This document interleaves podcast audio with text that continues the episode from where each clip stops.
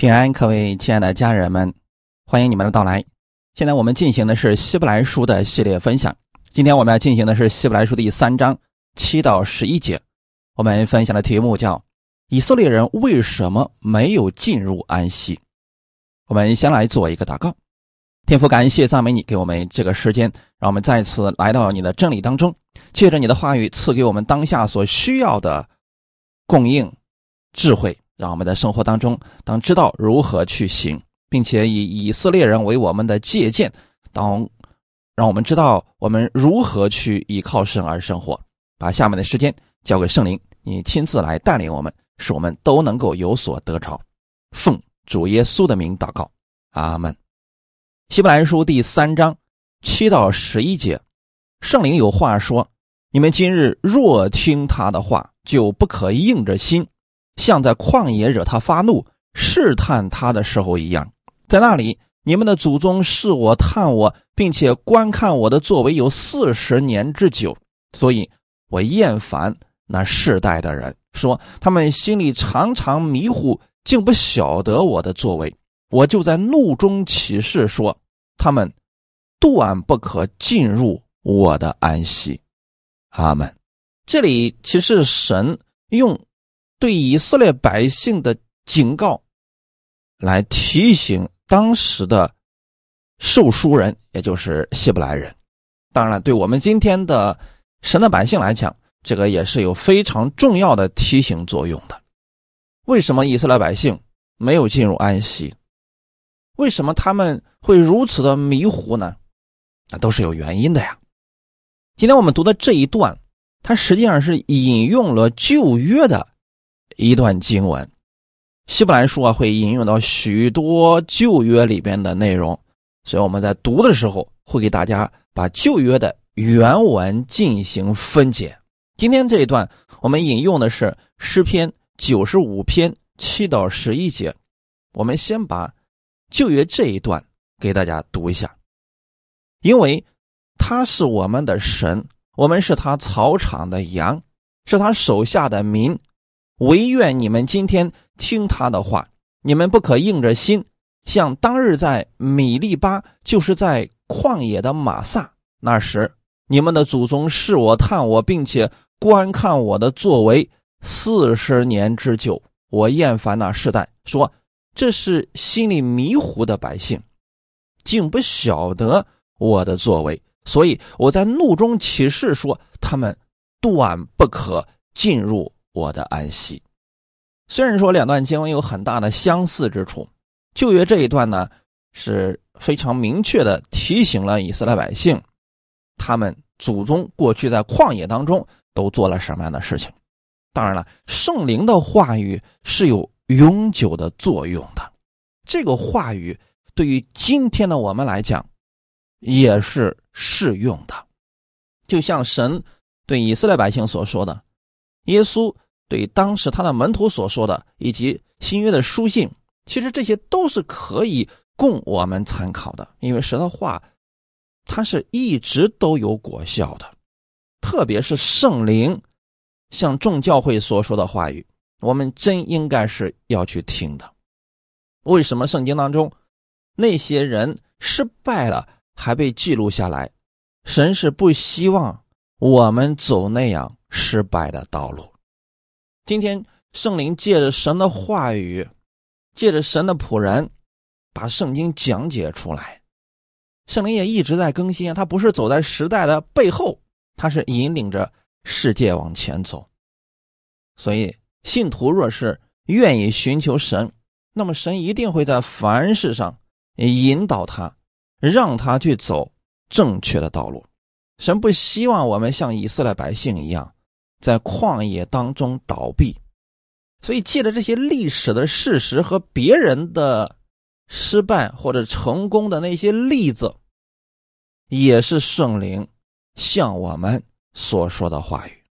看我们今天的本文，圣灵有话说：“你们今日若听他的话啊，这个在诗篇九十五篇里边是没有的，就说明神在使用这段经文。”对当下的以色列百姓说话，那我们在使用这段经文，对当下的你也在说话。这个话语呢是有能力的。阿门。九十五篇这里提到，他是我们的神，我们是他草场的羊，是他手下的民。唯愿你们今天听他的话语。这是诗篇的作者想告诉以色列百姓啊，耶和华神是我们供应。我们是他的子民。通过今天的话语啊，我们可以看出来，这里一直有一个词在重复，就是“今日”。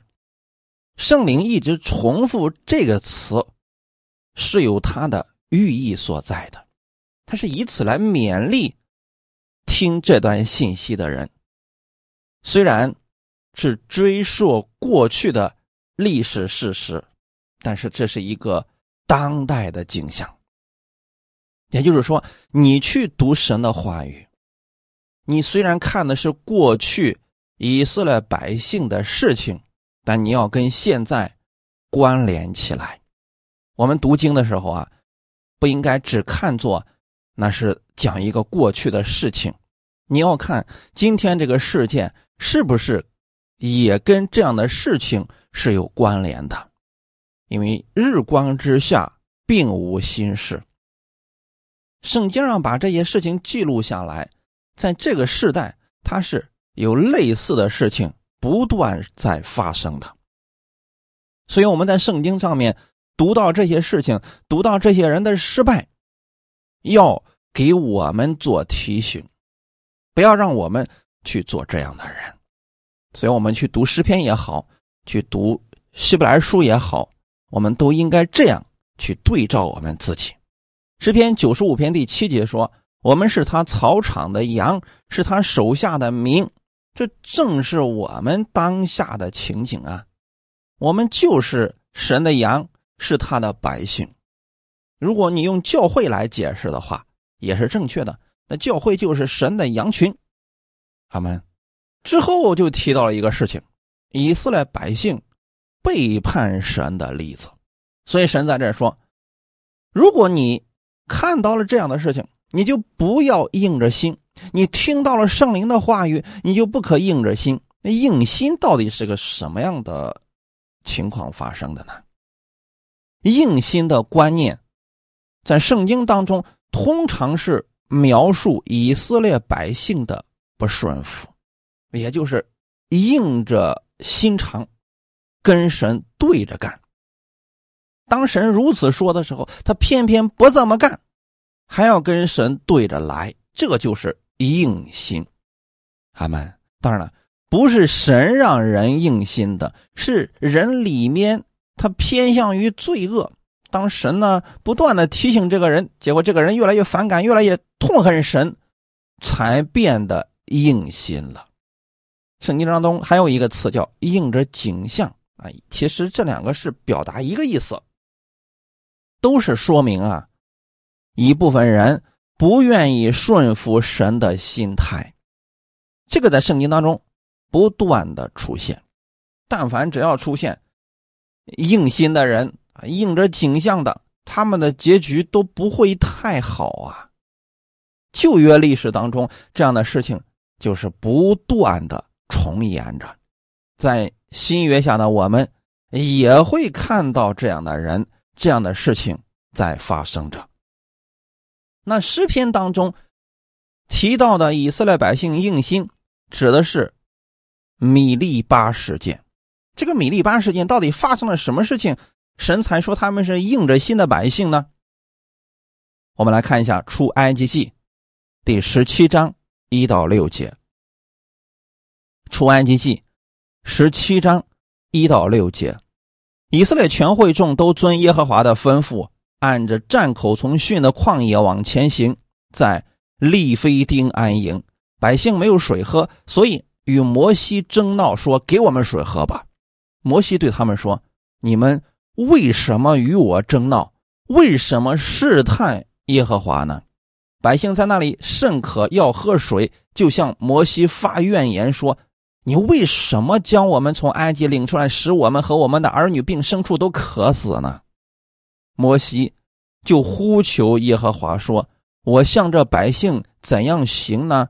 他们几乎要拿石头打死我。”耶和华对摩西说：“你手里拿着你先前击打河水的杖，带领以色列的几个长老从百姓面前走过去，我必在河裂的磐石那里站在你面前。你要击打磐石。”从磐石里必有水流出来，使百姓可以喝。摩西就在以色列的长老眼前这样行了。他给那地方起名叫马萨，又叫米利巴，因以色列人争闹，又因他们试探耶和华，说：“耶和华是在我们中间，不是？”这是比较突出的以色列百姓背逆神的事件。为什么？这一段经文就说明了以色列百姓的背逆神呢。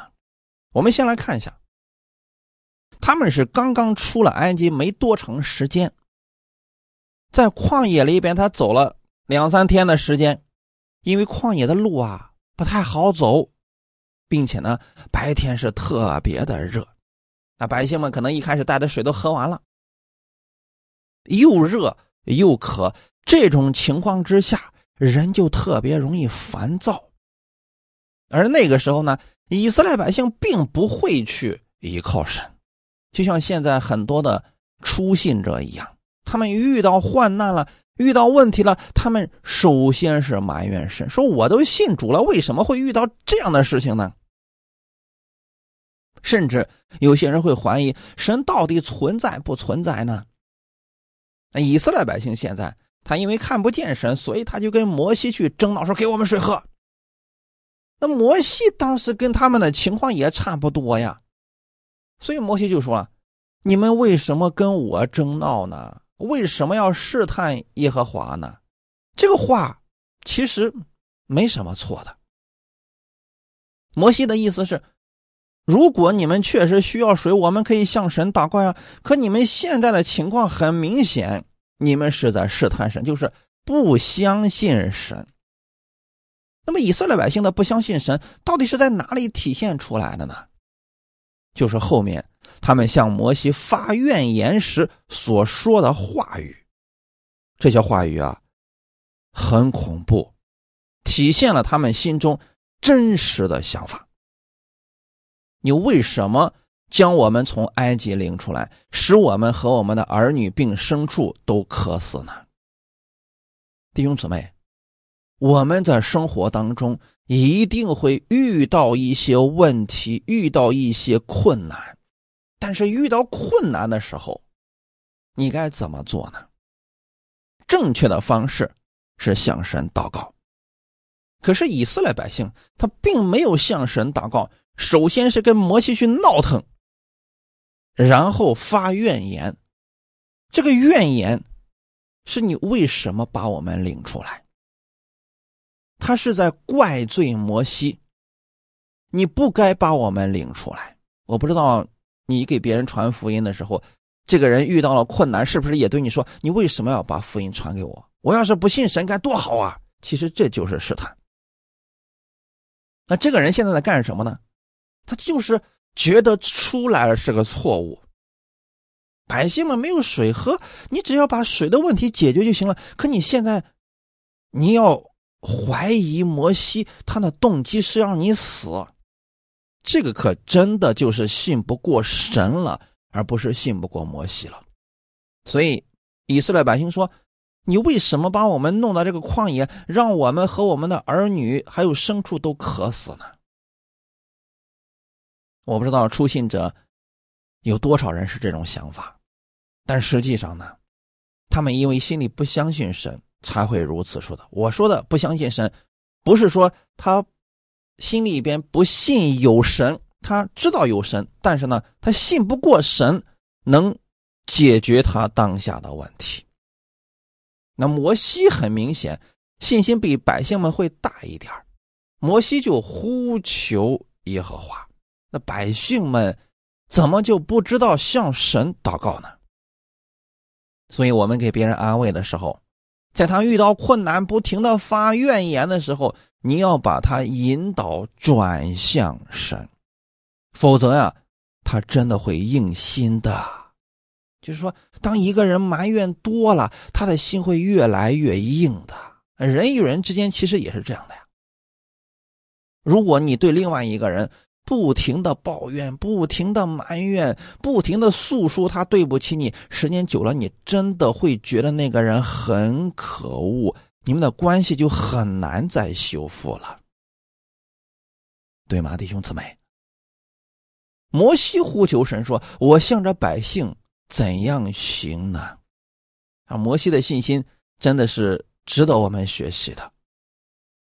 虽然摩西对神的认识只不过对于百姓多那么一丁点但是他知道要向神祷告。他说：“我向着百姓怎么样做呢？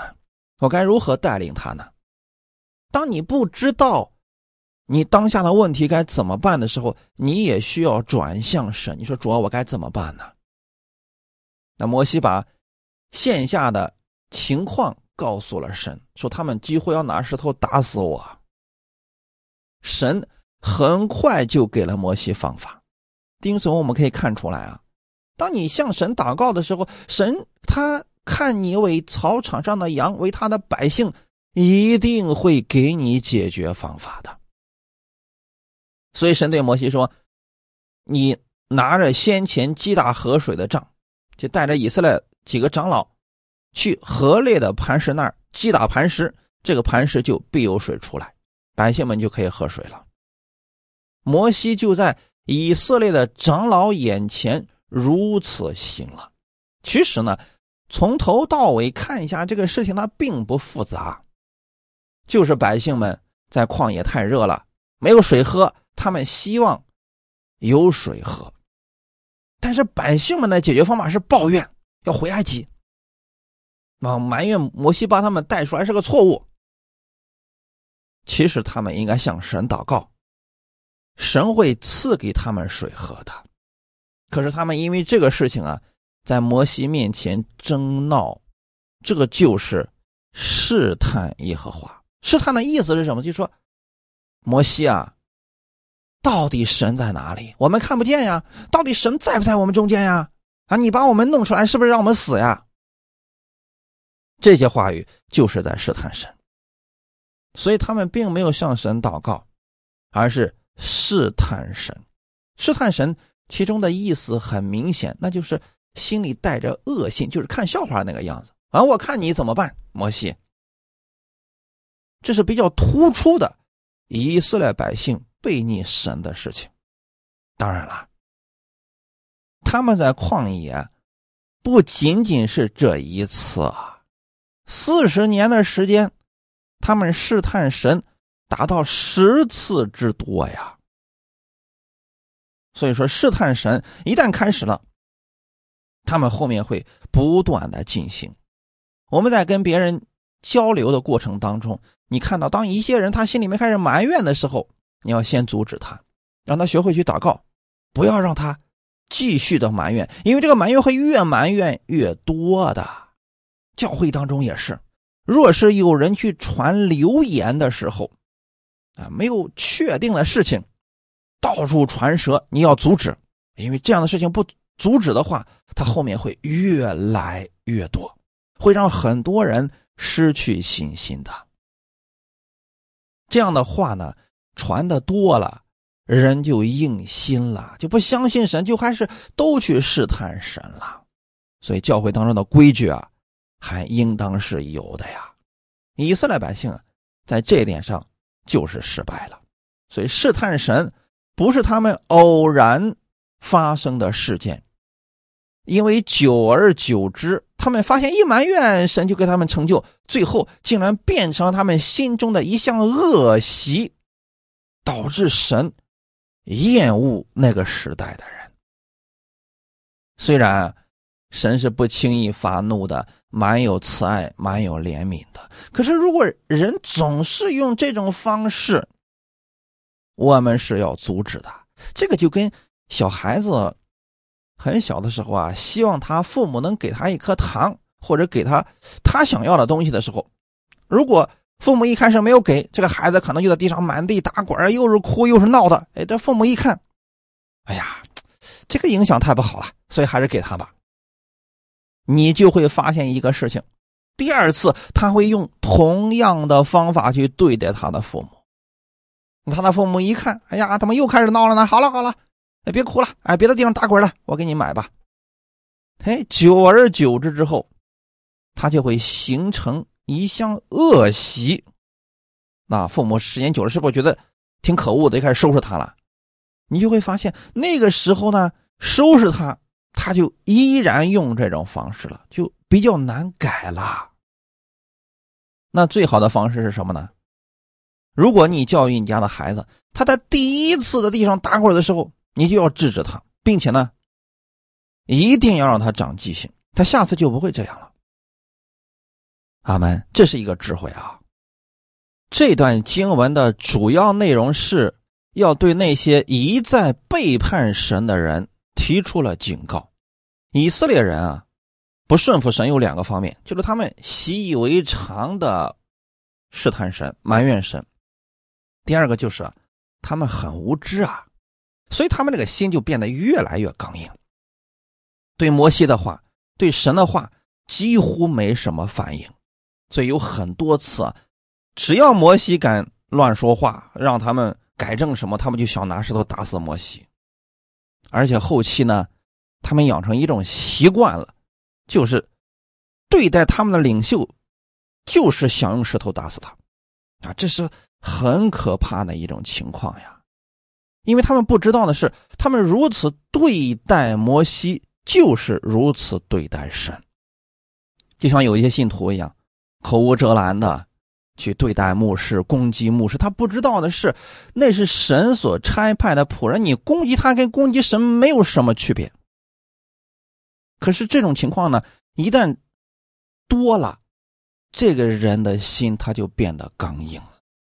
对神就会越来越刚硬啊！实际上就是说明了这个人对神变得无知了，他心里边刚硬，听不到神的声音了。以色列人是如此，所有抵挡神话语的人也是如此啊。所以神在这里说，他们心里常常迷糊，竟不晓得神的作为。神的旨意和神的作为，对以色列人是非常清楚的。神差遣摩西去见以色列百姓的时候，已经非常明确的告诉他们：“我要带领你们出埃及，进你们到那流奶与蜜之地。”感谢主，这是神给他们说的非常清楚的话语。神从来没有说过让他们死在旷野。神从来没有说让他们渴死在旷野。为了让他们有信心，神行了许多非常明显的神迹，比如说在埃及降下十灾，刑罚埃及，分开红海，降下马拿，是磐石出水，战胜各路敌人。这些事情没有一件是以色列百姓自己能做到的。都是神的作为，但是因为百姓呢，他们已经养成一种恶习，就是一遇到点麻烦就抱怨，一遇到点麻烦就试探神，就不相信神，总是体贴自己的肉体，这种不信的恶心，最后让他们的心常常迷糊，对神的旨意啊，已经。迷糊不清了，不明白神的心意和行事的法则了。所以百姓们其实，你看看，他们做事情很荒唐的呀。一面他们向神献祭进食，另一方面敬拜金牛犊，埋怨神。遇到困难总想着回埃及，不相信神的应许，所以神厌烦那一个时代的人。因为他们心里边啊，根本不相信神有这个能力。这就相当于说啊，你本身是有能力的，你一个朋友来找你帮忙，他说你能做这事吗？啊，我怎么看不出来你有这个能力呢？如果这样对你来说话的话，你是不是就不愿意去帮助他了呢？因为他很明显，他这是不信你，甚至还有一点讥讽和嘲笑的意思。所以圣经说啊，他们心里迷糊。一个人如果心里迷糊了，即便他很聪明，他也会做出这迷糊的事情来。这个跟智商没有关系啊。你看这个世界上有很多高智商的人，他们对神、对神的事情依然是迷糊的，那就因为他们的心是刚硬的。有人说了：“哎呀，多给他们行点神迹，多赐福给他们。”不不不，这跟这个也没有关系。以色列百姓四十年在旷野当中，那是天天看神迹呀，可是他们的心依然是迷糊的呀。对不对，弟兄姊妹？所以重点是我们要认识这位神，不能做一个迷糊的人。一旦人心是迷糊的，总是想着自己，总是想着为自己得好处的话，他就会越来越迷糊，就不会晓得神的作为了。我们服侍神的人也是如此。如果你总是想着自己、自己的利益、自己的得失，你会不晓得神的作为，你不知道现在神在干什么的。只有清心的人，常常寻求神旨意的人，你不会迷糊，你会对这个世界、对很多事情看得很清楚。阿门。看十一节，我就在怒中起誓说，他们断不可进入我的安息。这节经文指的是另外一件事情。就是他们到达加迪寺的时候，以色列百姓听到那些报恶信的探子的话，大发怨言。之后呢，神就不允许他们进入迦南，他们只好又在旷野里边转圈直到那一带的人倒闭在旷野。我们简单来看一下《民数记》第十四章一到四节啊，如果你们自己。要想知道整件事情的话，要把十四章都读完。那我们呢？因为时间有限，我们就读一下前四节经文。当下，全会众大声喧嚷，那夜百姓都哭号。以色列众人向摩西、亚伦发怨言。全会众对他们说：“巴不得我们早死在埃及地，或是死在这旷野。耶和华为什么把我们领到那地，使我们倒在刀下呢？”我们的妻子和孩子必被掳掠，我们回埃及去岂不好吗？众人彼此说：“我们不如理一个领袖回埃及去吧。”好，这段经文到底在讲什么呢？就是他们已经到了约旦河的边上了。当时呢，摩西也派了十二个探子进了迦南。四十天以后啊，那十二个探子回来了。都说：“哎呀，那个地确实是美好啊！你看，物产丰富啊。”两个男人抬着一挂葡萄回来了。人家说：“那地是真好。”但其中有十个探子报了恶信。他们怎么说的呢？说虽然那个地很好，但是我们进不去。为什么呢？因为啊，那个地有巨大的敌人，城墙很坚固，敌人很高大。我们看他们。就像看巨人一样，他们看我们就像蚂蚱一样，我们赢不了的。所以这十个探子报了这样的信息回来了。那有两个人，也就是约书亚和加勒，他们认为神一定能带领我们进入那地，我们现在赶紧就去吧。结果百姓相信了那十个人的话。开始嚎啕大哭啊！听到那十个人的话以后啊，所有的这些会众们，那个晚上都不睡觉了，都在自己的帐篷门口开始嚎啕大哭。大家可以想想看，将近两百万人一直都在哭，那个晚上是多么瘆人的呀！他们哭，心中那个怒气就出来了，开始向摩西、亚伦发怨言。你有没有发现，跟上面我们刚刚所说的这个怨言非常的相似呢？巴不得我们早死在埃及地，或是死在这旷野。他们心里想说什么呢？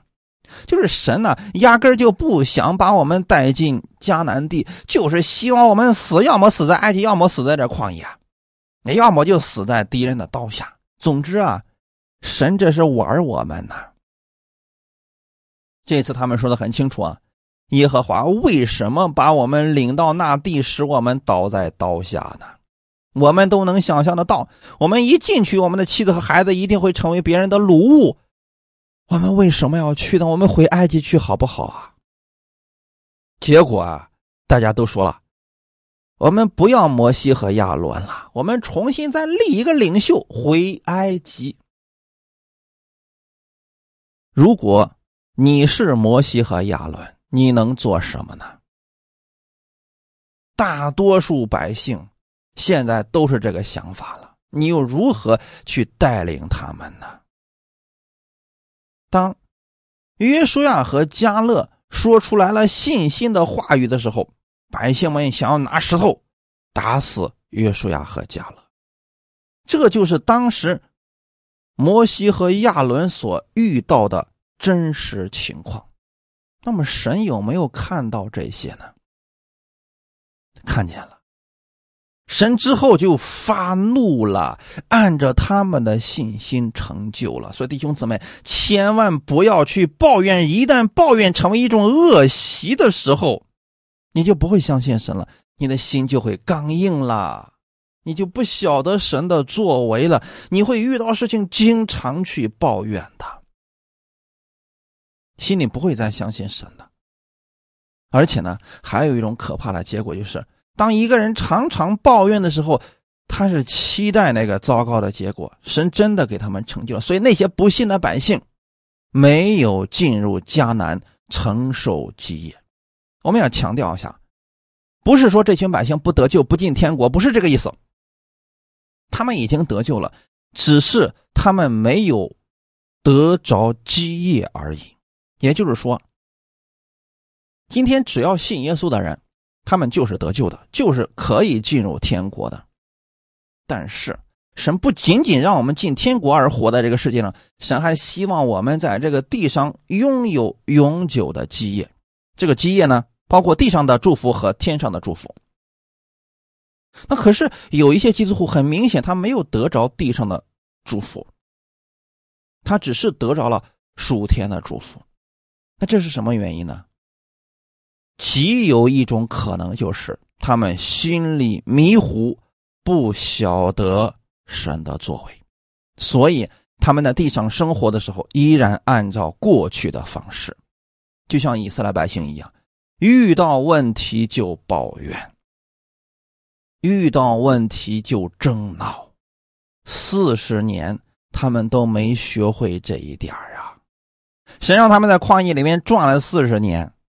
他们看到神的作为也看了四十年，可是最终他们的心都没有回转呀。所以今天我们的本文里面提到，并且观看我的作为有四十年之久，圣灵是亲自给我们做了一个解释：以色列人不能进入迦南分地得基业，并不是单单由于加底斯。那一次的怨言，而是四十年，他们多次试探神，多次不相信神的应许，所以才进不去。虽然过了四十年，依然如故呀。所以很多人会说了啊，我信主已经四十年了啊，这个真没有关系的，弟兄姊妹。如果有的人信了四十年不追求神，按照生活的方式还是地上的方式，那四十年就是零而已。那反过来来讲，有些人他信主刚一两年，可是呢，人家每天坚持的读经、听道，对神很追求，他的四十年可能比不如人家那个一两年的弟兄姊妹。所以说。生命的丰富不在乎时间的长短，关键在于你是否晓得神的作为，你是否愿意用心去寻求神。神并不是说他不愿意以色列百姓进迦南，一开始神定的计划就是让他们进迦南呀。可是他们不信呢，看到困难就抱怨，就说：“哎呀，进不去，进不去啊！神是让我们死的，不会让我们进去的。”这种情况之下，神才按照他们所信的给他们成就了。所以，为什么我总是鼓励大家说，你不要总是去抱怨，不要让你的口里面总是出来负面的话语。因为这些话语也是有权柄的，你说的多了，你的生活就会朝那个方向去发展的。那我们应该说积极的话语，说盼望的话语。就算当下环境很糟糕，我们也可以把这个情况告诉给神，说：“主，我相信你能带领我，让我经历你的得胜。”就像约书亚和加勒一样，虽然那地。敌人高大，但是他们是我们的食物，我们足能得胜。他们，所以约书亚和加勒他们就进入了，而其他的人都倒闭在旷野了。三十八年的时间，证明了神是正确的。一开始的抱怨，到最后四十年的时间，证明了他们还是活在。抱怨当中，不是神不愿意他们进迦南，是他们自己认为自己不得进迦南。所以弟兄姊妹，神的祝福是给每一个弟兄姊妹、每一个信徒的。可是有些信徒说：“哎呀，我不配得这样的祝福。”那他真的就得不着的。所以神对那群人说：“他们。”断不可进入我的安息。其实这里边神要表达的意思是，迦南预表属灵的安息，这一点很重要啊，不是指天堂，而是指安息。这个安息是什么意思？你可以理解为你的基业，可不是说以色列百姓还有摩西没有进入迦南，他们就不得救，最后他们灭亡了，不是这个意思啊。这些百姓都是得救的，能出埃及，这些百姓都是得救的，因为他们相信的是那个鲜血，那羔羊的血涂在门门和门框上，他们就出了埃及，跟着神出来，经过了红海，他们就已经得救了。只是在旷野当中，他们死去了，他们没有进入安息，指的是没有得着属地的祝福，就是没有基业而已。那么有没有一些人？只相信神进入天国没有基业呢有有一个人很明显就是跟耶稣一块定十字架的有一个强盗，他在临死之前接受了耶稣。耶稣说：“今日你就同我一同在乐园里了。”当然，这个人肯定是没有基业的，因为他刚信然后就死了。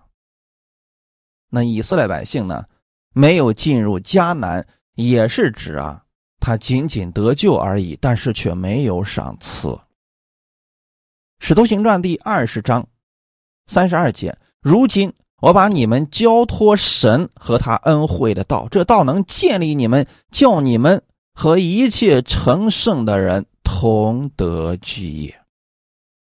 神给我们的意向和结果很明确，就是让我们借着他的道建立我们的生命，让我们。同得基和一切成圣的就弟兄姊妹，神希望我们在这个地上都得基业，在天上得永久的赏赐啊！这是神的心意啊！可是有很多信徒，他们所信的是什么呢？就是神让我们的地上就是受苦的啊，就是不希望我们蒙福的，只有我们死了以后，我们的天上才能得到基业。甚至有些人还会说，信主就是受苦。要想享福，就别信主了。这些都跟当时在旷野倒闭的那些百姓们的想法是一致的。约书亚和加勒他们相信神给他的是有基业的，不管前面多大的拦阻，他们依然相信。最终，他们进入了。那使徒行传的这一段也是这样的。我今天把这段话也送给你们。我把你们交托神和他恩惠的道。所以你要相信，神能改变你的生命，也能改变你的生活。要下定决心，从现在开始，神的话语怎么说，我就怎么样去行。虽然不能全部都行出来，但你有这个心，愿意去更多的认识神，去经历神，按照他的话语去行，知道多少就行多少，有多少能力就做多少事情。慢慢的，你会对神越来越有盼望；慢慢的，你会对神越来认识的越多，经历的恩典就越多。这个道就能够建立你在信心之上，超越这个世界。你在这个世界上会得着很多的基业，同时在天上也有丰厚的赏赐。这是神希望我们做的。大家可以想想看。如果一个信主的人最后都活得跟拉萨路一样啊，天天就在那个财主门口啊，希望得点残羹剩饭，活成这个样子，他怎么去荣耀神？难道我们的神是这么的贫穷吗？那有人说了啊，你这么说，这不是为了富足才信神的吗？不不不，我们所说的富足不仅仅是财富上的富足，还包括心理的富足。这个心里的富足是什么呢？就是我们相信这个世界是属于神的，神让我们来管理这个世界，所以他必然会赐福给我们和我们手中所做的，而我们只是按照神的方式把它领取过来，然后我们去证明神的奇妙，把福音传出去，帮助更多的人同得基业。阿门。我们自己富足了，我们才能帮助别人。你都穷的吃不下去饭，你怎么有力量去帮助别人呢？阿门。所以说，心态很重要。重要的就是说，你得着神的祝福，你是单单为了自己呢，还是去真的去愿意帮助更多的人，建立更多的人，是让更多的人和你一样同得基业呢？如果是这样的话，神特别的乐意赐福给你的。以弗所书第一章。七到十四节，我们借着爱子的血得蒙救赎，过犯得以赦免，乃是照他丰富的恩典。这恩典是神用诸般智慧、聪明，充充足足赏给我们的，都是照他自己所预定的美意，叫我们知道他旨意的奥秘，要照所安排的，在日期满足的时候，使天上地上一切所有的都在基督里面同归于一，我们也在他。里面得了基业，这原是那位随己意行做万事的，照着他旨意所预定的，叫他的荣耀从我们这首先在基督里有盼望的人可以得着称赞。阿门。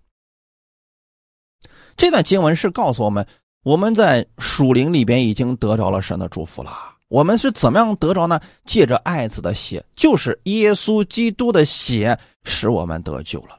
我们的过犯被赦免了，也是照着他丰盛的恩典，是耶稣的血赦免了我们一切的过犯，我们跟天父之间的关系和好了，所以我们才能得着神那丰富的恩典。那这个恩典包括了什么呢？神诸般的聪明智慧，你要寻求。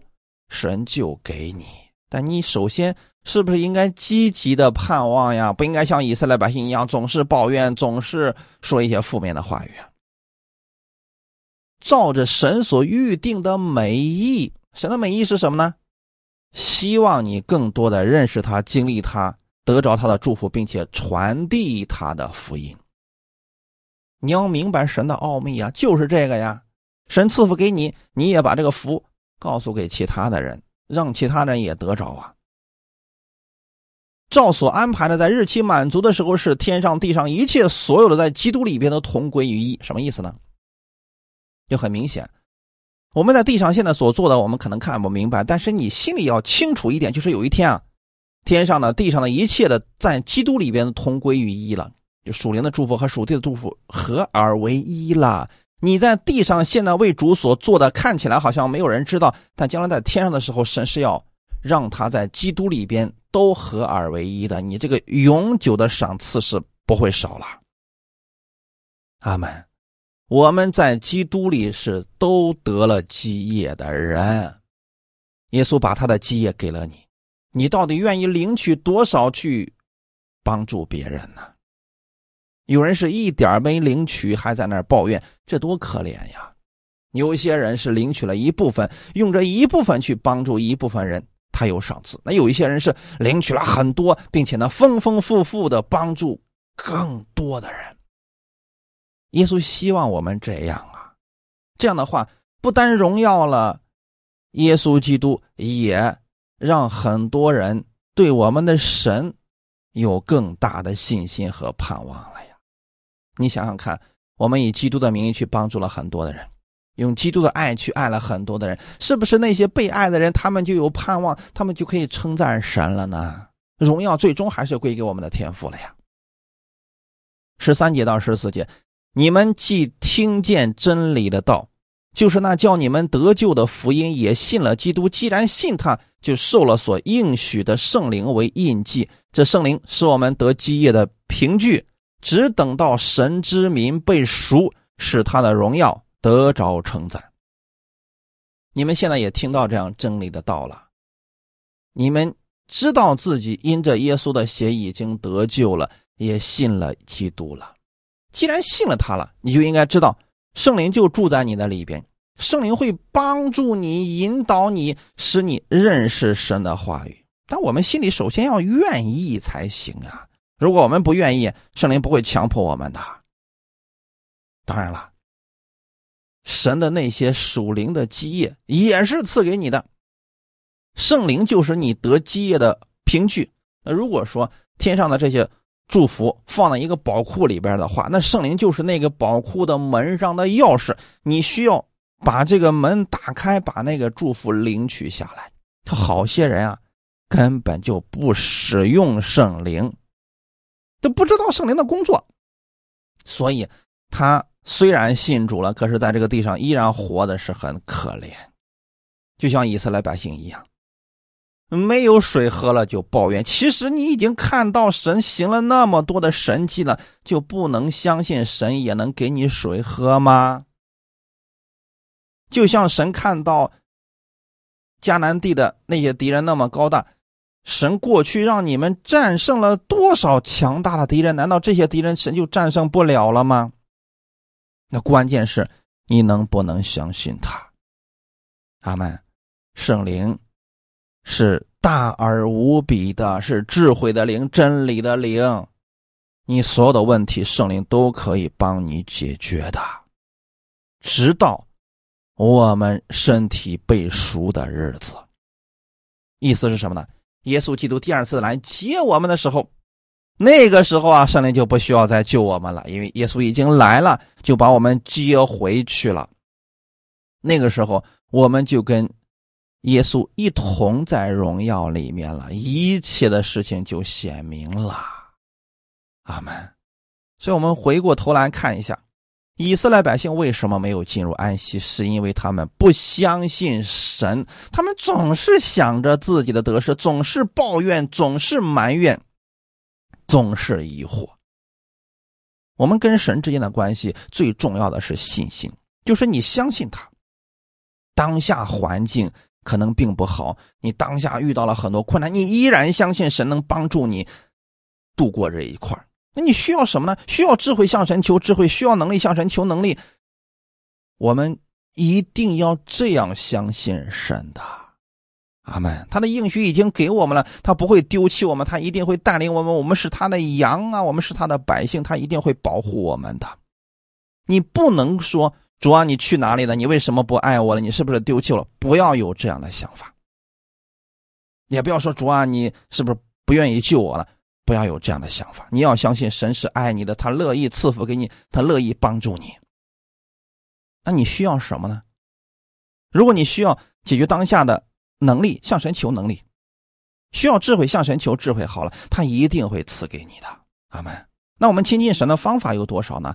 读经、听道、聚会都是方法，阿门。我们心甘乐意的如此去寻求神，神一定会带领你经过各样的问题，最终你依然是得胜的。那个时候你就知道什么是安息了。安息不是死了，也不是睡觉，更不是什么都不做。安息是带着神的得胜去看待一切人和事情。你是用已经赢了的心、已经得胜的心去看世界万物，就如同耶稣已经胜了这个世界，他去看待世界上的人和事情，他没有任何的压力。你也应当如此。哈利路亚！感谢主，我们一起来祷告。天父，感谢赞美你，谢谢你今天带领我们，让我们借着你的话语更多的认识你。我们不愿意像以色列百姓一样硬着心在旷野里边惹你发怒试探你。我们相信你是我们的父，你是我们的供应者，是我们的帮助者。你已经胜过这个世界，你依然坐着为王。不论我遇到什么样的事情，我知道当我向你祷告的时候，你一定会听到，并且你乐意赐福给我。还有圣灵在我心里边引导我，请给我一颗渴慕的心。愿意聆听的心，顺服的心。我知道，当我有这样愿意寻求的心的时候，你一定会让我遇见你，让我看到你。谢谢你这样的爱我，把这样的话语赐给我。我愿意在你的话语上更多的认识你，经历你，在生活当中遇见你。我愿意在安息当中经历你的奇妙，也赐给我智慧和口才，让我把福音给出去。你赐福给我了，我也愿意成为这祝福的管道，去帮助更多的人支持福音的发展，并且带领更多的人来到你的面前。天父啊，谢谢你如此爱我，奉主耶稣基督的名祷告，阿门。